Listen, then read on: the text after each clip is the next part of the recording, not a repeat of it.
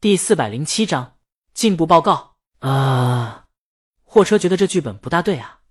但话又说回来，作为大魔王的小白脸，不知道为什么，他觉得江阳说的好有道理。这才应该是大魔王的老公啊！吃大魔王软饭的人就得有这样的底气，因为那可是十五岁就步入乐坛，自编自弹自唱，搅动华语乐坛风云。只要他不开口，华语乐坛就永远没有天后的大魔王。能吃到大魔王软饭的人，本就不应该自卑，而应该骄傲。大魔王的小白脸，还真不是普通人能当的。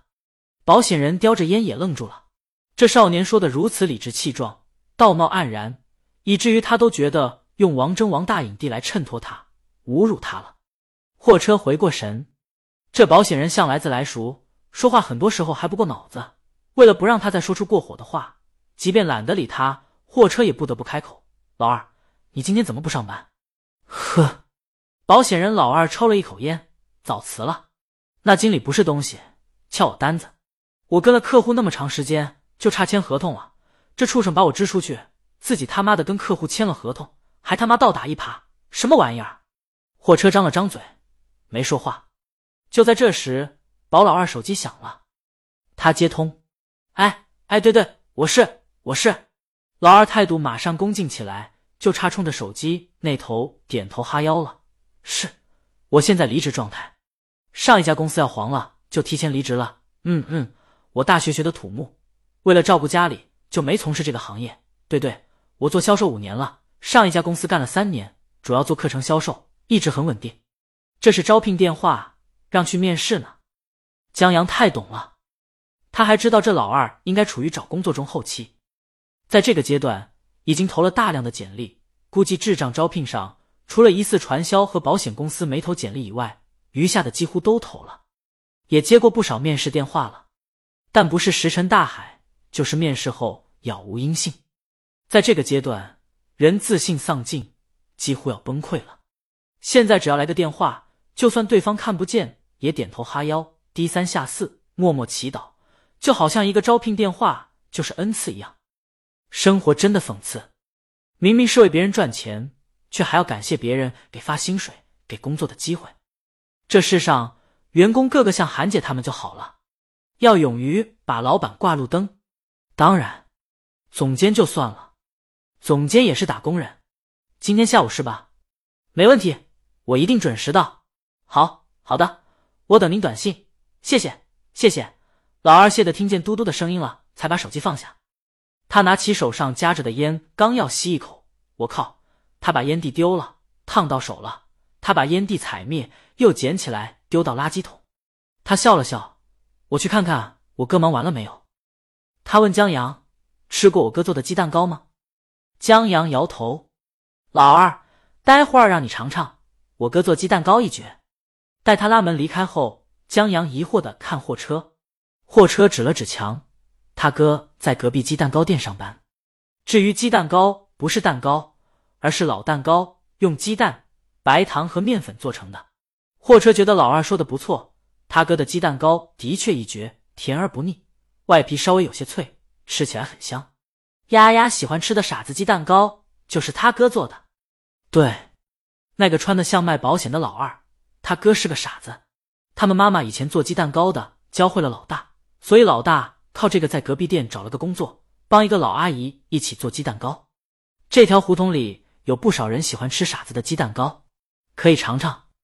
货车建议江阳很好吃，他接着补充了一句也很干净。这算是妈妈教给傻子的安身立命之本了。货车听老二说，他妈妈藤条打断了好几根，就为了让老大养成干净的习惯，不让人歧视，走到哪儿都能靠着手艺活下去。好。江阳答应一声，就在这时候，外面传来很大的骂声：“卧槽你妈的，傻子钱也骗！我星号我星号我星号你妈！”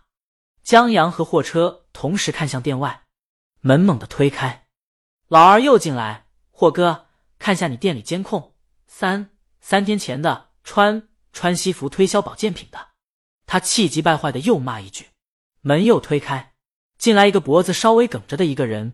围着厨子常穿的围裙，很干净。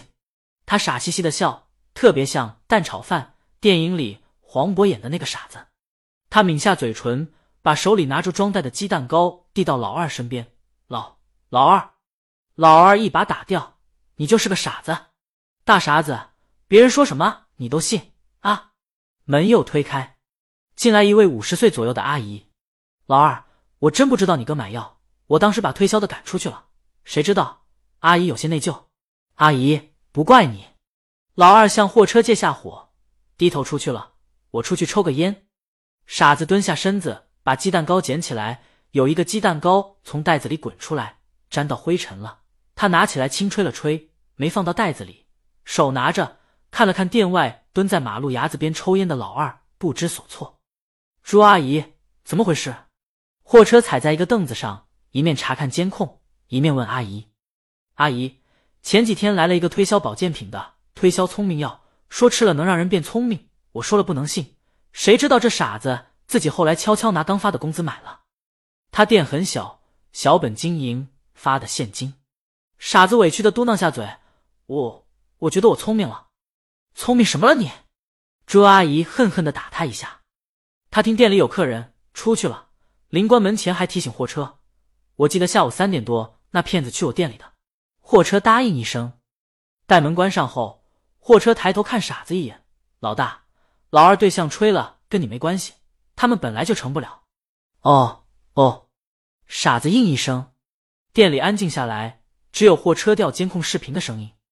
他店里有一组能拍到外面的摄像头。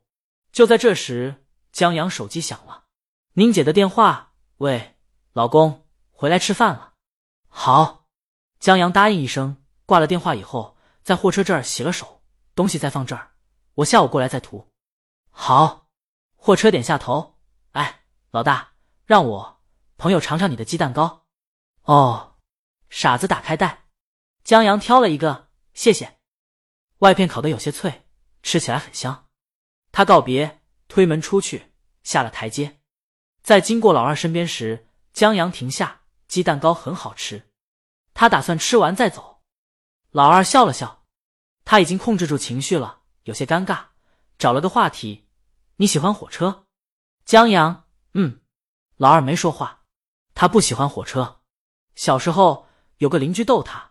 说他妈要把他哥扔火车上丢了，他哭着回去，让他妈别把他哥丢了。他妈气得跟那个邻居吵了一架。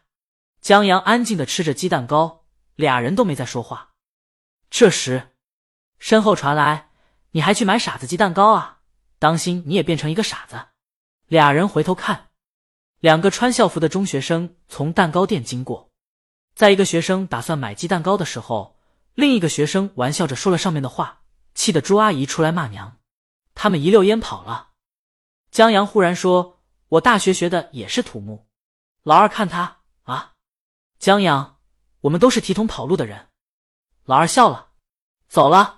江阳摆了摆手向他告别，穿过马路，进了小区，回到了家。李青宁已经把饭做好了，他正在看江阳的稿子，顺便修改上面的错别字。他回过头看着进门的江阳。你火车呢？在店里上油漆呢。江阳去洗了手。李青宁翻了下稿子，你这错别字越来越多了。江阳，我也不想的，可错别字看我太帅了，不自觉的就来了。我太难了，而且他有错别字算什么？还能用错别字写小说呢？他忽然停住，我去下书房。江阳转身向书房奔去。李青宁不吃饭了。没得到江阳的回应，李青宁把稿子放下，嘀咕：“怎么回事？”他跟了过去，在推门进去的时候，见江阳坐在电脑前，噼里啪啦打下一行字：“进步报告。”这是一部错别字显神威的小说。这部小说错别字频出，连篇累读，词语也让人看得莫名其妙，如“身上”写成了“身上”，“聪明”写成了“聪明”，“进步报告”写成了“进步报告”。至于标点符号，只有句号。刚开始读这本书的时候，江阳还以为买到盗版书了，后来才知道有意为之。也只有读罢这部小说，才知道刚开始这错字成篇的进步报告有多么的弥足珍贵。这些错别字是主人公高登，一个像做鸡蛋糕的傻子一样渴望变聪明的人，从一个智力低下的人智商迅速提升又急剧倒退的见证。我本可以忍受黑暗，如果我不曾见过太阳。然而，阳光已使我的荒凉成为更新的荒凉，莫过如此。本章完。